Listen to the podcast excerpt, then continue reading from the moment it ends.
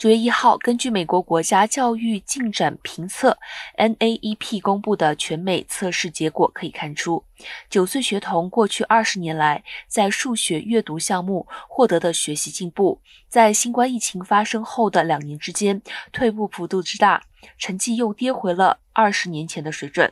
从一九七零年代开始，美国国家教育进展评测对于九岁学童在全美测试的数学阅读表现展开记录和追踪。